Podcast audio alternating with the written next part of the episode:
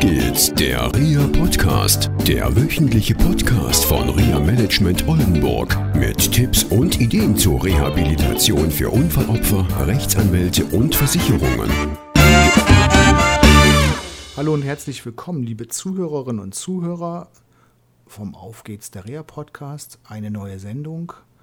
Heute bin ich wieder on the road in Bremen. Ich bin bei Wolters und Sohns, einer Praxis für Ergotherapie und Arbeitstherapie im berufsgenossenschaftlichen Reha-Zentrum in der Industriestraße in Bremen. Ich bin bei Jesko Klefmann. Hallo Jesko. Hallo. Moin. Moin, genau. Im Norden sagen wir Moin. Genau. Dein Thema ist Arbeitstherapie, Ergotherapie.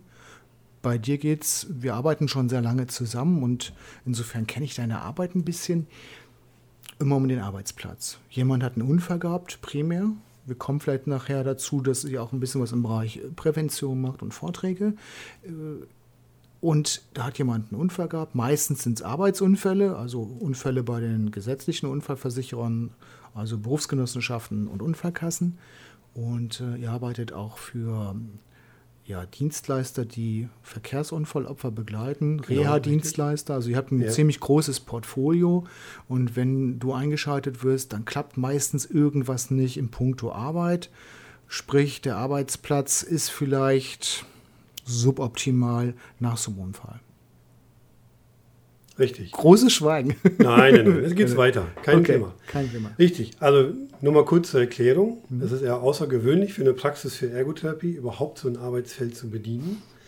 Die beiden Inhaber der Praxis haben vor vielen Jahren sich konzeptionell da sehr gut aufgestellt und überwiegend über den Weg Zusammenarbeit mit den Berufsgenossenschaften ist letztendlich ähm, diese, dieses konzeptionelle Weiterarbeiten, so wie gerade beschrieben, auch in anderen äh, Interessensgruppen entstanden, wobei primär nach wie vor die Unfallverletzten aus dem Bereich der Arbeits- und Wegeunfälle äh, in die Behandlung kommen, auch zu unseren Leistungsanalysen. Da werden wir gleich noch drüber reden, sicherlich. Aber andersrum gesehen ist es so, dass natürlich auch Privatunfallverletzte und jeder andere genauso dann in Bezug auf seine körperlichen Einschränkungen als auch seine Einschränkungen am Arbeitsplatz gleiche Fragestellungen, Bedürfnisse hat Wünsche, wieder zurückzukehren, Arbeit wieder aufzunehmen. Und da ist es dann letztendlich für unsere Arbeit und unsere Herangehensweise an die Arbeit mit so einer betroffenen Person, egal wo das Ganze passiert ist und von wo derjenige kommt. Viele unserer Hörer, wir haben viele Stammhörer, wissen natürlich, es gibt sowas wie Reha-Planung und es gibt eine Reha am Unfallort. Mhm. Da hat der Dr. Melzer äh, seinerzeit mal hm, viel zu berichtet. Jetzt ist die Frage natürlich auch, wann startet ihr mit eurer Arbeit? Fängt das schon hm, am, am, Krankenhaus an oder fangt ihr an, wenn so eine Reha-Planung durchgeführt wird? Wie kommt ihr überhaupt an die Fälle ran? Kann jeder zu euch kommen und sagen, hey, ich habe ein Problem am Arbeitsplatz, Herr Klefmann, legen Sie mal los. Wie läuft es? Warum eigentlich nicht? Hey, Herr Klefmann. Aber ganz so ist es nicht. Wir haben natürlich schon so ein paar standardisierte Wege, wie wir an unsere Arbeit und die Arbeit mit dem Patienten herankommen. Das geht über Reha-Planung, ja, genau wie gerade erwähnt, über Reha-Planung, die äh, dann in gemeinsamer Manier mit, mit Ärzten, mit der betroffenen Person, mit Reha-Fachdiensten und ähnliches zusammen erstellt werden. Wir bekommen aber auch direkt schriftliche Aufträge von verschiedenen Kostenträgern, privat oder auch öffentlich, um bei bestimmten Problemstellungen am Arbeitsplatz auch tätig zu werden. Okay, was für Problemstellungen können das konkret sein? Das kann zum einen sein, dass unklar ist, ob jemand im Verlauf seines Reha-Prozesses, bevor er an seinem Arbeitsplatz wieder loslegt, ähm, geklärt werden soll, ob das Ganze zusammenpasst, ob der, die Person mit möglichen verbleibenden Einschränkungen an den Arbeitsplatz wieder passen wird. Kann aber auch sein, dass jemand schon längst an seinem Arbeitsplatz ist, in einer Wiedereingliederungsmaßnahme jeglicher Art, da Probleme auftauchen, die nicht ganz klar sind, die ja häufig dann erstmal so auch der medizinische Weg, ich komme nicht ganz zurecht am Arbeitsplatz, lieber Herr Doktor. Und das kann am Schreibtisch auch nicht ganz erörtert werden. Da macht es Sinn, dass sich jemand, der sich die Schnittstelle Medizin und Arbeitsplatz von therapeutischer Sicht anschaut, genau vor Ort einfach besichtigt. Das heißt, du bist viel in Norddeutschland unterwegs. Genau, wir haben zwei Schwerpunkte unserer Arbeit, was die berufliche Rehabilitation angeht, ist, dass wir zum einen in unseren Praxisräumen konkret schon parallel zu anderen laufenden ambulanten oder stationären Reha-Maßnahmen den Arbeitsplatz analysieren, ein Tätigkeitsprofil erstellen und die Therapieinhalte auf die konkreten Schwierigkeiten, die jemand noch unter Umständen hat, um seinen Arbeitsplatz wieder einzunehmen, da schon therapeutisch darauf eingehen, da Therapien gezielt durchführen. Zum einen. Zum anderen, das ist mein hauptsächlicher Schwerpunkt auch, dass wir die Patienten und die Versicherten an ihren Arbeitsplätzen gemeinsam oder dass wir sie gemeinsam da aufsuchen. Gemeinsam meine ich mit dem Patienten, mit dem Arbeitgeber zusammen oder natürlich auch mit Vertretern der Kostenträger. Was ich immer ganz schön finde, wenn man gemeinsam auftritt, dass gleich viele Fragen gemeinsam auch geklärt werden können. Gut, wir kommen nochmal zurück auf eure Arbeit hier im Hause. Ja. Das ist, sind ja diese Leistungsanalyse, diese arbeitsmarktbezogene Leistungsanalyse. Richtig. Oder auch die konkrete Arbeitsmarktanalyse. Ich habe das schon mit dir erlebt. Du warst draußen gewesen und habt dann nochmal gesagt, ja, es muss nochmal bei uns ausgetestet werden, ob das und das geht überhaupt. Wie können sich das unsere Zuhörerinnen und Zuhörer vorstellen? Mhm. Weil es ist ja schwierig, sagen wir mal, einen Arbeitsplatz am Band bei Thyssen oder äh, bei, bei Mercedes oder einen Arbeitsplatz im Einzelhandel nachzubilden. Habt ihr da jetzt immer, wir haben einen Arbeitsplatz im Büro, einen Arbeitsplatz Einzelhandel oder wie, oder wie macht ihr das? Diese Frage taucht häufiger auf. Genau diese Frage, Mensch, wenn ich zu Ihnen komme, wie wollen Sie meinen Arbeitsplatz abbilden? Und genau da setzen wir schon an. Das versuchen viele zu machen und das ist nach dem Konzept der Arbeitstherapie nach Wolters und Sohns genau nicht gewollt. Die Idee ist folgende. Gerade weil wir uns ein Tätigkeitsprofil erstellen, geht es darum herauszufinden, welche Belastungsformen, sprich, was muss ich mit meinem Körper, meinem Arbeitsplatz machen. Ich muss heben und tragen, ich muss gehen und stehen, ich muss sitzen, ich muss dieses und jenes im Wechsel durchführen. Das gilt es rauszukristallisieren unter Zugrundelegung der Diagnose und dem, und dem aktuellen Befund, festzustellen, wo sind denn noch körperliche Defizite in der Belastungsfähigkeit der jeweiligen Person und das wird gezielt trainiert. Das heißt, wir wollen keine Arbeitsplätze nachbilden. Das ist nach unserer Auffassung auch nicht wirklich möglich, weil nur eine Kasse irgendwo hinzustellen, nur ein Fließband aufzustellen, nur einen Hammer und eine Säge bereitzulegen, beinhaltet nicht das Umfassen eines Arbeitsplatzes. Da gehört eine Menge mehr dazu. Ist ja auch eine wichtige psychische Vorbereitung für viele Verletzte, die sich das erst nicht vorstellen können. Dann kommen sie zu euch ins Training. Richtig. Und wir haben das ja mal so gemeinsam erlebt. Und dann haben sie ihr Training und sagen, hey, das kann ich ja doch. Habe ich mir gar nicht so vorgestellt. Genau, diese Zwischenstufe aus der doch recht abstrakten Therapie, sei sie ambulant oder stationär, Gerätetraining, bestimmte Bewegungsübungen, all das ist ja im Prinzip für die meisten Menschen alltagsfremd, berufsfremd. So bewege ich und verhalte ich mich eigentlich nicht. Und da wollen wir so ein bisschen die Schnittstelle schaffen, dass wir schon mal den Arbeitsprozess, die Arbeitswelt mit in die Therapie holen. Als ersten Schritt schon. Und genau da ist es sehr interessant für den einen oder anderen Patienten, in einer betreuten Situation gerade zum Beispiel das Leitersteigen zu trainieren. Sich zuzutrauen, nach einer Verletzung oder nach einer bleibenden Einschränkung wieder mit Lasten umzugehen. Zu lernen, sich anders bewegen zu können, trotzdem bekannte Arbeitsabläufe aber wieder durchführen zu können. Und das ist unheimlich schwierig, das im laufenden Arbeitsprozess vor Ort in einem Betrieb, im Arbeitsplatz zu machen. Ist auch peinlich, ne? Der, Arbeitge der Arbeitgeber sieht Richtig. das und ich schaff's nicht. Was denkt der? Genau. Was denken die Kollegen? Genau, das ist ja das, so das eine hat immer so ein Geschmäckle unter Umständen dabei und dann wird geguckt, na, mal gucken, ob dann der Heinz oder die Erika wieder zurückkommen können. Und das ist immer, also es klappt natürlich in vielen Fällen trotzdem. Wir reden ja über Fälle, wo wirklich Schwierigkeiten aufgrund schwerer Verletzungen und so weiter zum Tragen kommen. Viele Patienten lernen das vorher schon als Vorbereitung für den nächsten Schritt. Das wäre dann Outdoor, raus aus der therapeutischen Welt. Wir haben den Patienten vorher zu uns in unsere Welt geholt. Jetzt kommt der nächste Schritt. Ich gehe mit dem Patienten, mit dem Versicherten in seine Welt. Können wir gemeinsam machen, kann man zu zweit machen, zu dritt machen. Die, die Konstellation ist individuell gestaltungsfähig, mal. Also im Prinzip das, was benötigt wird. Und das, was du gerade, diesen Weg, den du beschrieben hast, der ist immer individuell einsetzbar, Bei dem einen oder anderen reicht es schon mal. Wir hatten mal einen Fall mit einer Wirbelsäulenverletzung, das war eine Bürokraft. Ja. Da ging es wirklich nur darum, den Arbeitgeber zu überzeugen, hier ist ein höhenverstellbarer Schreibtisch notwendig, ein Spezialbürostuhl, und es ging dann, glaube ich, auch noch um Pausenzeiten, die etwas adaptiert werden durften. Und es ist dann gelungen, die Betroffene auch dann wirklich langfristig auch wieder einzugliedern, was ja. viele nicht gedacht haben. Mehrfachoperation an der Wirbelsäule, die war auch seinerzeit psychisch sehr, sehr belastet, konnte sich das lange nicht vorstellen. Und sie hat es dann geschafft. Ja. Und gerade da, letzter Schritt ist dann nach gerade so einem beschriebenen Beispiel lange, lange, lange Phasen. Und dann kommt der letzte, aber dann der angestrebt, das angestrebte Ziel, den Arbeitsplatz zu erreichen. Und selbst bei so einem vermeintlich einfachen Arbeitsplatz wie einem Büroarbeitsplatz, Tisch und Stuhl und PC und Schreibwerkzeug, kann man in vielen Nuancen ganz viel schalten. Erwähnt gerade schon Pausengestaltung, verschiedene Sitzmöbel, nicht pauschal zu sagen, der passt, der passt nicht, teuer ist gleich gut. Da ist auch mal viel probieren erforderlich und einfach therapeutische Erfahrungswerte sind oft dann einfach ratsam. Genauso wie ein höhenverstellbarer Tisch. Aber es geht auch um Anordnung von Tastatur. Wie bediene ich die Maus? Wo steht denn die Maus an meinem Arbeitsplatz? Wandert die immer zur Seite weg oder halte ich die dicht an meinem Platz? Kann ich einen Stempel auch mit der anderen Hand bedienen? Nutze ich gezielt Wege zum Kopierer, um mich wieder anders zu bewegen? All solche Fragestellungen geben sich bei so einem Arbeitsplatz auch schon. Ja, und was ich glaube auch noch ganz wichtig ist für die Betroffenen und auch für die beteiligten Ärzte und die Kostenträger, wenn absehbar ist, das wird nichts mehr, wissen alle Beteiligten sehr frühzeitig, okay, wir dürfen neu nachdenken.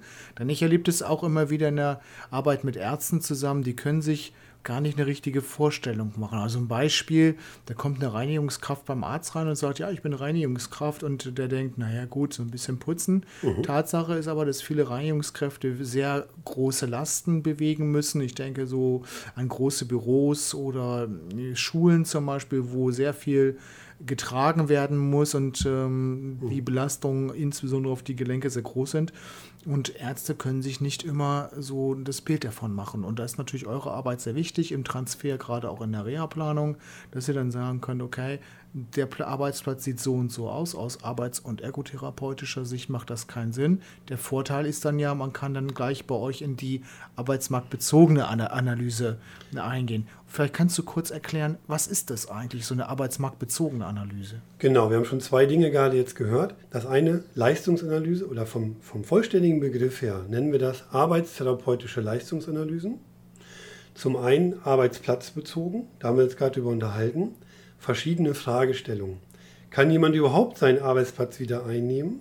Wenn nicht, warum nicht? Was hindert denjenigen an seinen Arbeitsplatz wieder vollständig aktiv zu werden? Kann man vielleicht das, was ihn daran hindert, adäquat verändern vor Ort? Sind Hilfsmittel vielleicht sinnvoll? Ist die Umgestaltung eines Arbeitsplatzes sinnvoll? Das sind verschiedene Fragestellungen, die wir vor Ort mit so einer Leistungsanalyse am Arbeitsplatz klären können Gewisse Therapieempfehlungen können daraus resultieren. Wenn wir mal weitergehen, in den Produkten, die wir zu diesen Leistungsanalysen haben, wäre dann in der Feststellung, dass jemand tatsächlich austherapiert, medizinischer Endzustand und die Diskrepanz zwischen der körperlichen Leistungsfähigkeit und dem Arbeitsplatz ist einfach so hoch und auch verschiedenste Anpassungen am Arbeitsplatz reichen nicht aus, um Patient, Versicherter und Arbeitsplatz angemessen zusammenzuführen. Gibt es immer noch die Möglichkeit, bei weiterführenden Überlegungen, was ist denn dann noch beruflich möglich, so eine Leistungsanalyse, losgelöst vom jeweiligen individuellen Arbeitsplatz, arbeitsmarktbezogen durchzuführen. Und da kommen wir praktisch wieder in unsere Praxisräume zurück und dann wird mit der jeweiligen Person über einen Zeitraum von bis zu drei Tagen, hängt wieder davon ab, wie gut ist jemand belastbar. Wie gesagt, bis zu drei Tagen erarbeiten wir ein Belastbarkeitsprofil mit einem positiv ausgedrückten Ergebnis, inwieweit die jeweilige Person in Bezug auf Belastungsdauer und Belastungsart einsetzbar ist. Das Ganze ist natürlich sehr abstrakt. Abstrakt in dem Sinne, dass wir uns keine Arbeitsplätze für diese Leistungsanalyse herannehmen, sondern wir beziehen uns konkret auf typische Belastungsformen der Arbeitswelt. Ja, und es ist eine große Überzeugungsarbeit. Ich erinnere mich an einen Fall, den wir hier gemeinsam hatten. Ja. Die betroffene junge Dame wollte eine Ausbildung machen und hatte ein oder hat immer noch eine Lähmung äh, eines Armes, kann ihn nicht bewegen und wollte unter anderem Kauffrau für Fitness und so weiter werden. Also mehr Zumba tanzen und solche Sachen, was nicht möglich ist. Sie war da sehr versteift und durch euer arbeitsmarktbezogenes Training ist ihr erst bewusst geworden, dass das gar nicht funktionieren kann. Also auch die Beratung, also fand ich in dem Fall sehr wichtig. Welche Möglichkeiten bestehen? Immer auf dem positiven äh, Charakter natürlich, der, der von Arbeitsmöglichkeiten gepointet. Nur auf der anderen Seite, auch dadurch ist sehr schnell bei dieser Betroffenen und auch bei anderen habe ich das auch schon erlebt, war es der schon ganz klar, okay, das wird nichts mehr werden in diesen Bereichen. Es war für mich in der, in der Begleitung und Beratung eine tolle Unterstützung, weil sie jetzt in einen Arbeitsbereich reingegangen ist im Rahmen ihrer Ausbildung, den sie sich vorher nicht vorstellen konnte. Und erst durch diese, sag ich mal, externe, ja, körperlich bezogene Arbeitsberatung war sie erst in der Lage, sich zu öffnen, okay, für mich bleibt nur noch das und das und das in den und den Bereichen und da habe ich meine Einschränkung. Also sie hatte nicht nur eine Einschränkung im Bereich des Armes, sondern auch noch im Bereich der Beine.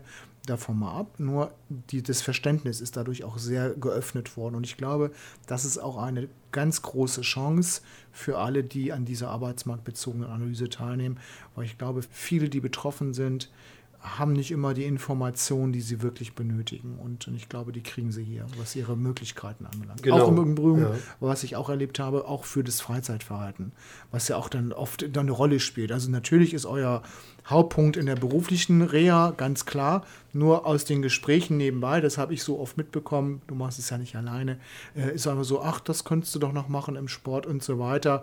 Also auch noch der Blick weg von eigentlicher Reha, wo viele drauf gepointet sind, sondern auch hin zu, hey, wie kann ich meine Freizeit gestalten? Genau, und so ist es auch.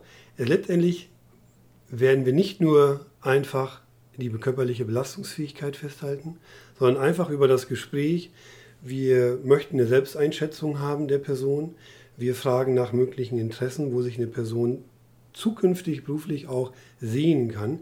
Und da ergeben sich ganz automatisch, wie gerade erwähnt, Möglichkeiten für die Person, sich selbst zu erkennen, was ich mit meiner, mit, meinem, mit meiner körperlichen Belastungsfähigkeit tatsächlich wieder ausführen kann, weil wir ganz einfach von unseren Erfahrungen her weitergeben können, was haben wir bei anderen Betroffenen erlebt, was haben die aus sich gemacht, was haben die umsetzen können.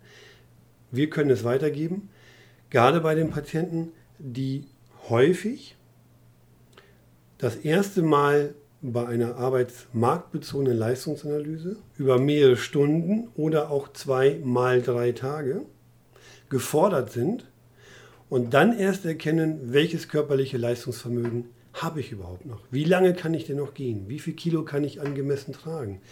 Kann ich vernünftig einen sitzenden Arbeitsplatz einnehmen und dabei mit beiden Händen arbeiten? Alles ist so explizit vorher noch nie ausgearbeitet worden. Und für den einen oder anderen ist ein wirklicher Aha-Effekt da. Zum einen zu erkennen, dass vielleicht utopische Ideen nicht umsetzbar sind, muss man auch so sagen. Zum anderen haben wir aber auch viele Leute, die sich freuen zu erkennen, dass zu einem gewissen Zeitpunkt, zum Zeitpunkt dieser Leistungsanalyse, mehr in ihnen steckte, als vorher vielleicht sogar von anderen geäußert oder sie selber vermutet haben. Ne? Also kann man im Prinzip ja feststellen aus unserem Gespräch, ihr seid immer erfolgreich. Ihr könnt entweder an den alten Arbeitsplatz zurückführen oder ihr gebt Ideen, wie ein neuer Arbeitsplatz oder ein neues Arbeitsumfeld aussehen könnte. Genau, das soll das Ziel sein. Das Ziel, dass nicht jemand von uns weggeht und sagt, ja, mal gucken, was daraus mal wird, ne? sondern dass wirklich Informationen an die Hand gegeben werden. Natürlich auch über diesen Weg des Erkennens, dass etwas nicht geht, gibt es trotzdem was Handfestes und das, was nicht geht, hat immer als Gegensatz etwas, was doch geht. Und wichtig hier für die Betroffenen, sie haben ein Ergebnis, mit dem sie weiterarbeiten können, mit dem sie mit den Kostenträgern diskutieren können. Auch der Anwalt hat zum Beispiel, ist ja in unserem Job ganz wichtig, auch endlich mal eine Übersicht, oh, mein Klient kann das und das und das kann er nicht. Also es kommt auch so ein Realismus auf allen Ebenen rein und das finde ich eine, eine gute Sache. Okay, Jesko, ich glaube, euch verlinken wir auf unserer Internetseite. Ja, Okay. da schreibe ich den Mhm. Link rein oder so. Ja, Jesko, vielen Dank fürs Gespräch, ja, dass du die Zeit genommen hast hier. Gerne. Und ähm, ja, dann Vielleicht haben wir noch mal die Möglichkeit, zum anderen Bereich was zu sagen. Weil ihr habt ja noch neben diesen Leistungsanalyse-Möglichkeiten noch viele spannende andere Themen. Zum Beispiel Prävention. Wir hatten uns im Vorgespräch darüber unterhalten. Prävention ist für euch wichtig. Ihr werdet auch eingeladen von Arbeitgebern unter anderem, dort an Präventionsmaßnahmen teilzunehmen. Wir haben uns unterhalten, Prävention in der häuslichen Pflege wird ähm, kaum gemacht und ich glaube, das ist auch ein großes Feld, was ihr mit besetzen könnt. Und ähm, das ist einer mit deiner Aufgaben, auch viele Vorträge zu halten. Und ja, insofern danke, dass du dir heute die Zeit genommen hast. Ich danke auch. Hat Spaß gemacht. Okay, bis dann. Tschüss. Tschüss. Das war eine Folge von Auf geht's, der REA Podcast, eine Produktion von REA Management Oldenburg. Weitere Informationen über uns finden Sie im Internet unter www.reamanagement-oldenburg.de.